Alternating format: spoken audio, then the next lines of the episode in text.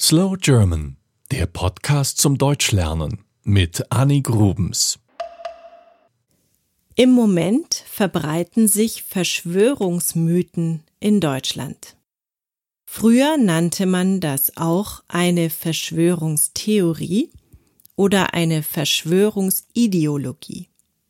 Was ist das? Es geht darum, dass manche Menschen versuchen, einen Zustand durch eine Verschwörung zu erklären. Eine Verschwörung ist also eine bewusste Verabredung einer kleinen Gruppe, heimlich etwas Böses zu tun. Aktuell tauchen diese Verschwörungsmythen vor allem im Zusammenhang mit der Covid-19-Pandemie auf. Anstatt auf die Wissenschaft zu hören, glauben einige Menschen, dass es Corona gar nicht gibt. Dass einige reiche Menschen wie Bill Gates sich das Virus ausgedacht haben, um damit die Menschen zu Sklaven zu machen, durch Zwangsimpfungen oder durch einen implantierten Chip. Verschwörungsmythen sind nichts Neues. Es gab sie schon in der Antike. Antisemitische Verschwörungsmythen halfen mit, später den Holocaust möglich zu machen. Hitler verbreitete Angst und Hass auf das von ihm sogenannte Weltjudentum. Immer gibt es ein Feindbild in diesen Mythen. Immer wird Hass geschürt und Angst, um danach mit Gewalt auf die betroffene Gruppe reagieren zu können. Und weil wir heute das Internet haben, verbreiten sich solche Ideen viel schneller als früher. Aber wie entstehen solche Ideen? Es ist eigentlich ganz einfach. Unser Gehirn sucht nach Zusammenhängen. So funktionieren wir nun mal. Wenn wir gestresst sind oder eine Situation für uns nicht erklärbar ist, suchen wir eine Lösung. Wir greifen ein paar Fakten auf und versuchen, diese in einen Zusammenhang zu bringen. Weil wir verstehen wollen, was passiert. Und dann liegt der Gedanke nahe, dass es wir und sie gibt. Also wir hier unten und die da oben dass es Gut und Böse gibt, dass irgendjemand uns steuert, dass wir Opfer sind. Das lässt dann ein Gefühl der Ungerechtigkeit in uns entstehen. Wir fühlen uns klein und hilflos.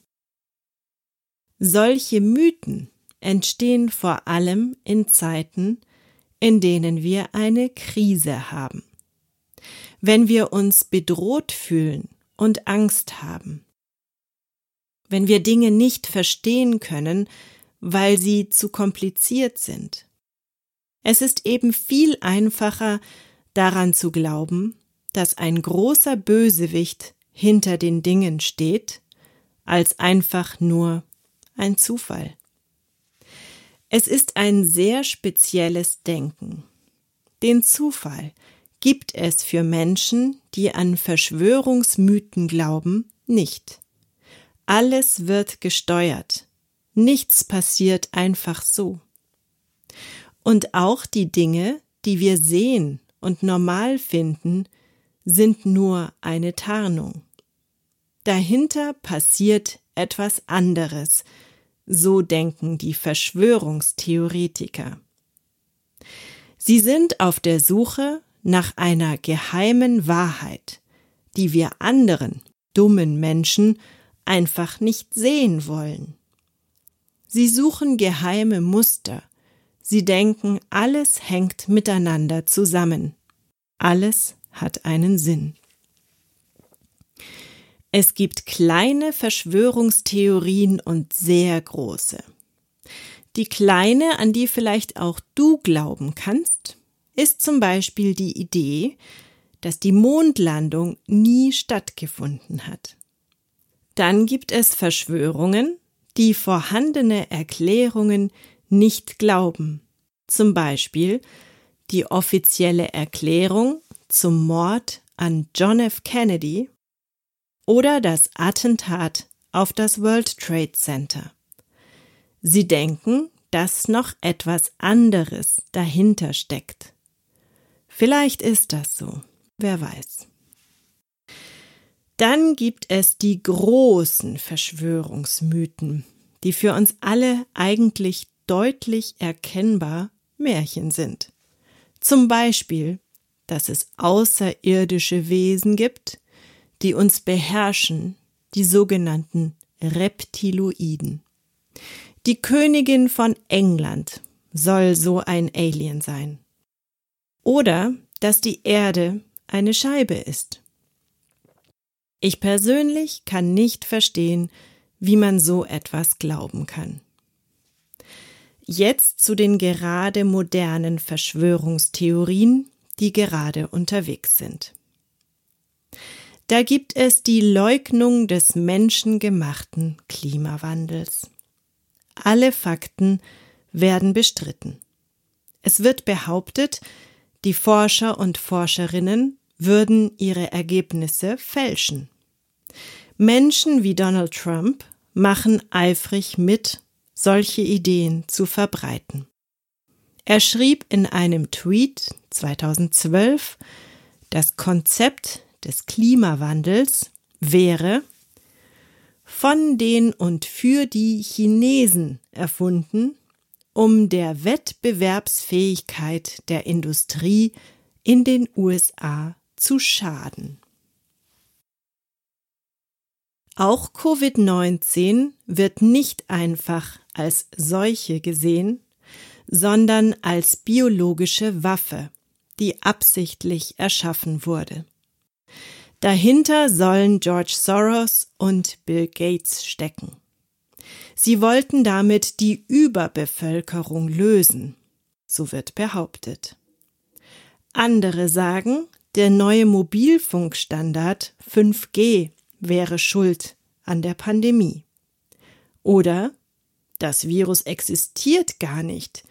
Wir sollen uns nur alle impfen lassen, damit die Mächtigen unsere Gedanken kontrollieren können. Das klingt dann so ähnlich wie die Chemtrail-Theorie, nach der also Flugzeuge über unseren Köpfen Gase verteilen, um uns gefügig zu machen. Aber wem nützen solche Theorien und Mythen?